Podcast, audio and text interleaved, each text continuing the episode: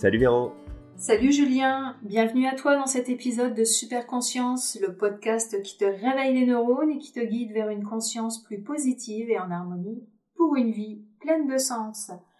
Alors aujourd'hui Julien, on va parler de... Eh ben on parle de sophrologie comme d'habitude Oui, et on va faire un- une petite différenciation avec la méditation.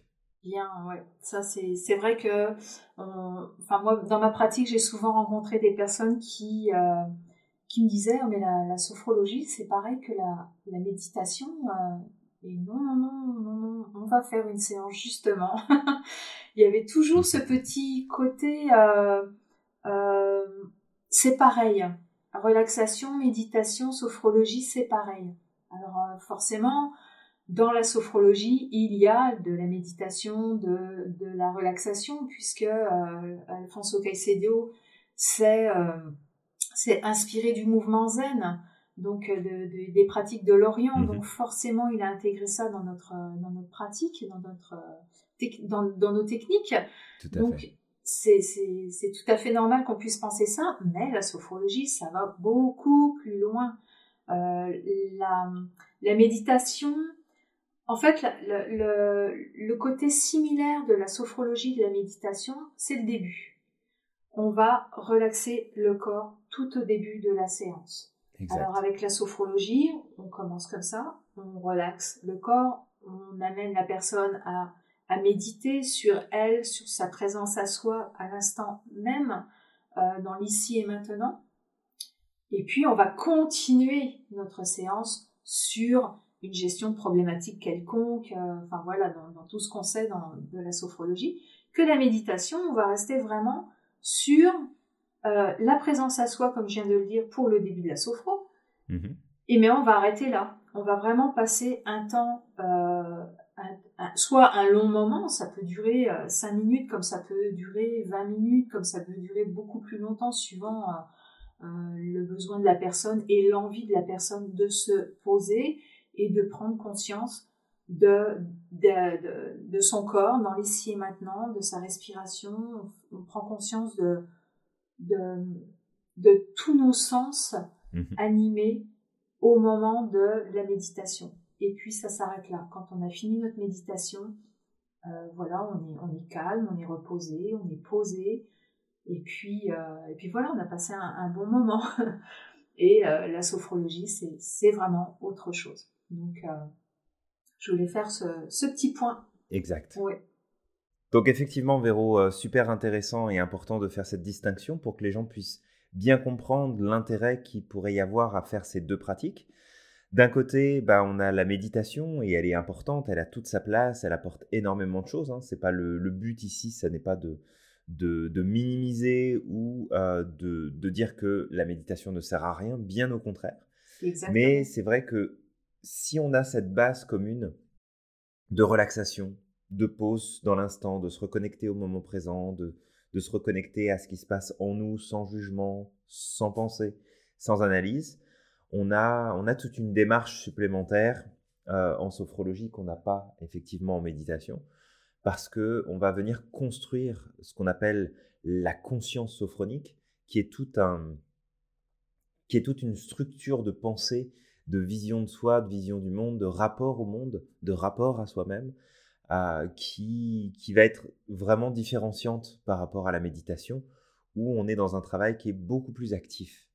Hein, J'ai j'ai envie d'a- d'aller dans ce sens-là, où on a une dynamique qui est beaucoup plus active et beaucoup plus engagée en sophrologie que ce qu'on pourrait avoir en méditation, même si à un moment donné, on peut faire de la méditation de pleine conscience et d'être concentré sur l'instant présent, sur un élément spécifique et d'être en pleine conscience de tout ça. Exactement. Mais la sophrologie restera malgré tout beaucoup plus active parce que on a des protocoles, parce qu'on a des techniques, parce qu'on a des intentions particulières à travers ce qu'on va mettre en place dans l'accompagnement sophrologique. Et ça, ça reste une différence qui est quand même majeure par rapport à ce qu'on va pouvoir vivre pendant une séance de méditation. Oui, puis euh, je, rajoute aussi sur la, différence, c'est que en méditation, on peut faire ça tout seul. On peut être là à, juste accueillir ses pensées, à juste accueillir ses ressentis, qu'en sophrologie, vous avez un guide qui est le sophrologue, qui vous guide avec sa voix, et, c'est différent, c'est plus orienté, c'est plus, euh, c'est plus précis forcément, puisqu'il y a un travail, comme tu viens de le dire, euh, par la suite, où, euh, où voilà, le, le, professionnel vous accompagne avec sa voix, il vous guide, et il, choisit, il choisit une séance appropriée à votre problématique votre, votre trouble. Hein. C'est pas forcément euh, des, problèmes graves ou quoi que ce soit, mais euh, des, des, comportements à changer. Euh, voilà, que la méditation, c'est pas ça du tout. Et il y a, y a aussi. La méditation peut se faire aussi en groupe.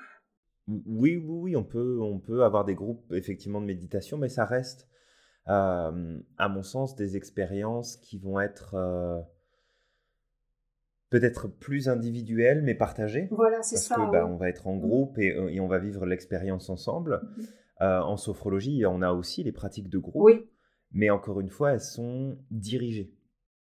Dans le sens où, euh, contrairement à l'hypnose, en sophrologie, on ne donne pas d'indications spécifiques sur ce qui doit être fait, vécu, vu, entendu ou autre. Donc il n'y a pas de, de suggestion, mais il y a des, des indications qu'on va donner, en fait, c'est un cadre qu'on offre en sophrologie pour pouvoir guider la personne à guider elle-même sa pensée, à guider son expérience pour laisser émerger des choses dans la conscience, de les aborder sous un angle euh, plus ou moins différent et ainsi de, s'offrir des expériences sur l'instant, mais aussi sur l'après.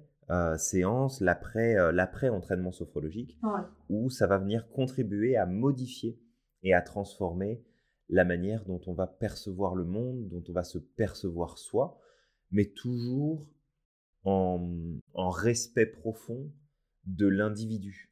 C'est-à-dire que le sophrologue ne va jamais imposer son point de vue, ne va jamais imposer une philosophie de vie particulière ou une, façon de penser ou de réfléchir. Mais à travers l'exercice qu'on va donner, on va permettre au vrai euh, moi profond d'émerger et du coup de, de permettre un changement, une transformation dans la vision du monde, dans la vision de soi-même pour que ce soit plus aligné, plus équilibré.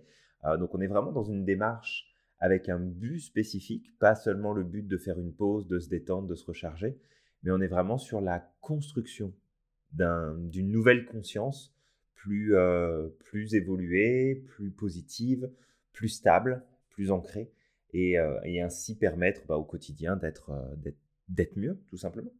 Oui, oui, puis ça, elle permet en fait de, remettre en avant ses capacités, ses valeurs, ses, ses qualités hein, par rapport à la méditation où il n'y a, pas, a pas ce travail-là. C'est pour ça que la, la, sophrologie va être très utilisée dans le sport où le sportif va se visualiser en train de faire son geste pour réussir son, sa pratique il va mettre en avant ses capacités, mettre en avant sa bonne posture, mais pour réussir ce le, tournoi euh, qu'il va faire, par exemple. Et, ce serait vraiment bien qu'à l'école, on utilise la sophrologie pour aider les enfants à réussir leurs examens. Donc, euh, voilà, ils se projetteraient euh, dans la réussite. Ça ne veut pas dire qu'ils vont pas du tout étudier avant de faire leur examen. On le mentionne très bien. Ça ça remplace pas du tout, non, non.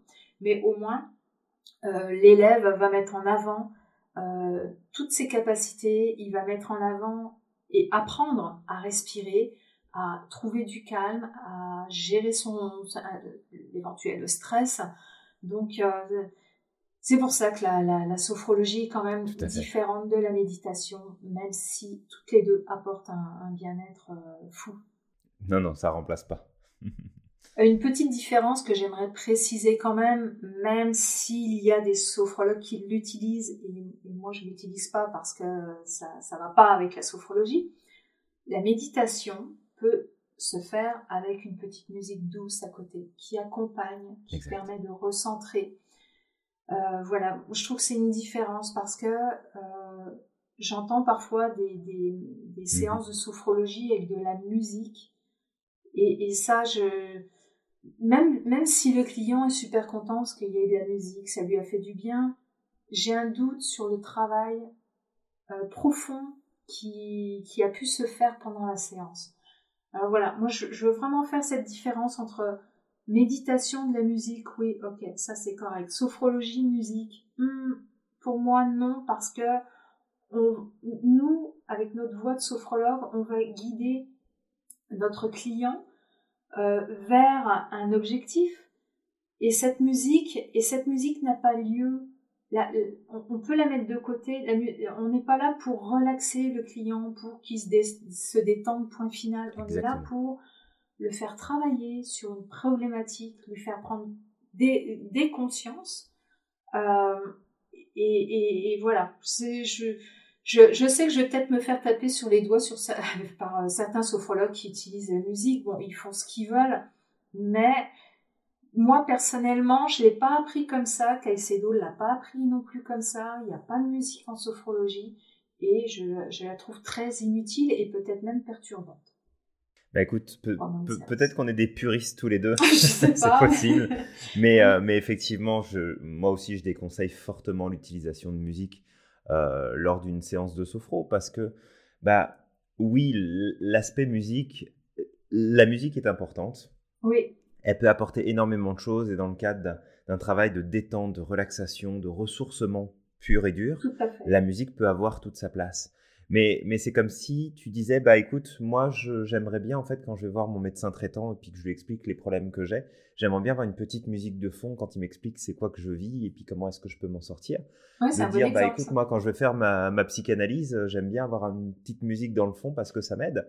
Non, ça n'a pas de sens. Je veux dire, tu vas pas, tu vas pas voir quelqu'un qui va avoir dans ses outils et de par son métier de t'aider à penser, à réfléchir, à te poser les bonnes questions, à faire émerger des choses dans ta conscience pour que tu puisses être plus responsable de ta vie, la musique, c'est vraiment secondaire et honnêtement, elle n'a pas vraiment sa place parce que, en plus, pourquoi? Parce que c'est pas juste le but d'être puriste et de dire, bah voilà, on, est formé à la méthode caïcédienne et caïcédo, pas de musique. C'est aussi parce que la musique, elle est chargée émotionnellement et qu'en fonction de la musique, de des, sonorités, des associations qu'on va faire, ça va complètement fausser l'expérience de la sophrologie. Tout à fait. Parce que si je fais un exercice où je dois spécifiquement me connecter peut-être à quelque chose de désagréable pour moi pour pouvoir le dépasser, mais que j'ai une petite musique sympa en arrière-plan qui euh, me détend, me relaxe, me fait du bien, comment est-ce que je peux me connecter aux informations? Comment est-ce que je peux me connecter aux bonnes émotions? Savoir que mes ressentis, sont ceux qui sont provoqués par l'expérience et non pas ceux amenés par cette ambiance musicale dans laquelle je peux me retrouver. Et c'est valable aussi pour les sons de la nature, c'est valable pour les chants d'oiseaux, c'est valable pour le bruit des cigales, c'est valable pour le bruit des vagues. En fait, il n'y a aucun son qui devrait, à mon sens, euh, être rajouté sur une séance de sophrologie parce que ça n'a pas sa place. Tout à fait. On doit se concentrer. Notre...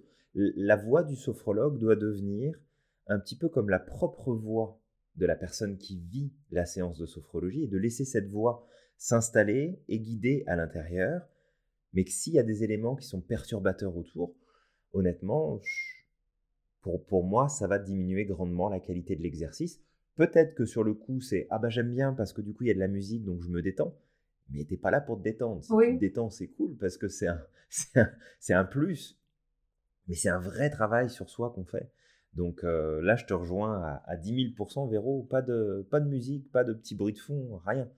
On, y va, euh, on y va à la voix pure et puis, et puis c'est très bien comme ça. Oui, puis autant vous allez pouvoir pratiquer une sophrologie euh, juste, je vais dire, de tête, de mémoire, parce que vous l'avez pratiqué avec votre sophrologue.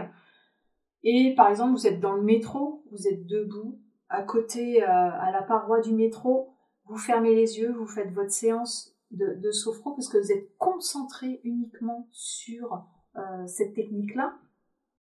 Il, il, y aura le bruit du métro, il y aura les gens qui vont parler, il y aura peut-être quelqu'un qui va chanter, tout ça.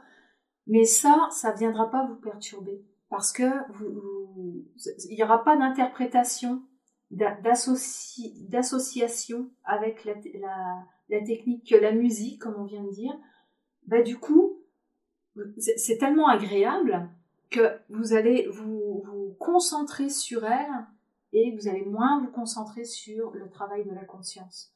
Donc voilà, je trouve que c'est différent entre un, bruit de camion qui passe, euh, vous êtes chez vous, il y a un camion qui passe, c'est pas grave, vous restez concentré sur vous. Que la musique, ben voilà, ça vous, ça vous tire vers l'extérieur. Euh, Exactement. Voilà, c'est pas bon pour une bonne séance de sophro euh, où le, travail devrait se faire. Alors, par contre, par contre, on peut alterner méditation et sophrologie. Ça, on peut apporter. Vous pouvez faire une séance de méditation le matin avec votre petite musique, vous vous calmez, enfin vous, là vous apportez du bien, du bien-être, et puis aller à votre rendez-vous euh, chez votre sophrologue et travailler différemment. D'ailleurs, c'est mhm. super complémentaire parce que vous arrivez zen chez votre sophrologue et puis plus euh, plus l'esprit libre, plus prêt à, vivre la séance parfaitement bien. Et exactement. Donc après, c'est certain que bah, là, c'est notre point de vue. Oui, On sait que c'est un point de vue qui est mm. partagé par plein d'autres sophrologues. Après, il faut garder aussi à l'esprit que toutes les écoles de sophro sont pas les mêmes. Mm-hmm. On n'enseigne pas la sophrologie de la même façon dans toutes les écoles parce que c'est pas tous les mêmes courants. Donc euh, voilà, c'est notre point de vue, mhm. c'est euh, la manière dont on aborde les choses, c'est comment est-ce que nous enseignons aussi à nos étudiants de pratiquer la sophrologie ou bah, de temps en temps on, a des réflexions de ah bah tiens je rajouterais bien une petite musique. Non en fait tu vas pas en rajouter. Et puis euh, et puis après bah à force justement à force de pratique ils comprennent ils intègrent le pourquoi. Donc on n'a pas besoin de rajouter toutes ces fioritures autour parce que parce qu'en fait c'est des éléments qui sont plus perturbateurs au final qu'autre chose. Et bien sûr tout ce qu'on peut trouver euh, facilement sur le web, comme aller sur YouTube pour aller chercher des séances de sophrologie, bah, tu verras toi qui nous écoutes aujourd'hui que la grosse majorité place de la musique en arrière-plan en se disant bah c'est un gros bonus, c'est un gros plus, mais euh, on a envie de te dire que là-dessus avec Véro, ça serait quand même bien de de choisir plutôt des exercices qui vont éviter justement ce genre de choses. Et si jamais euh, ça t'intéresse, on commence avec Véronique à offrir euh, des séances publiques oui. où finalement on va être en groupe et on va faire des entraînements. Et si jamais tu as le goût, tu as l'envie de découvrir un petit peu bah, comment on travaille, comment on présente les choses, les, expériences qu'on peut vivre en sophrologie, bah, on va te placer en fait en lien sous ce podcast le, lien direct pour que tu puisses t'inscrire, que tu sois en Amérique du Nord ou que tu sois euh, en Europe, euh, en France spécifiquement, tu vas pouvoir rejoindre un des deux groupes qu'on a mis en place et euh, de pouvoir vivre l'expérience. Oui, ou ailleurs. Donc ça, c'est... Oui, ou ailleurs. Ou ailleurs dans le monde. Hein. il y a l'Afrique, il y a l'Asie. On va faire les, quatre, les cinq continents. Après, c'est vraiment en fonction des horaires et puis de chacun s'ajuster en fonction de, de ce qui va être nécessaire. C'est un petit peu, c'est un petit peu là-dessus qu'on voulait te, te partager aujourd'hui autour de, de, la sophro, de la méditation, de bien faire la distinction entre les deux. Les deux sont différentes, donc ça veut dire qu'il n'y en a pas une qui remplace l'autre. Les deux peuvent être complémentaires, un petit peu comme tu nous disais, Véro.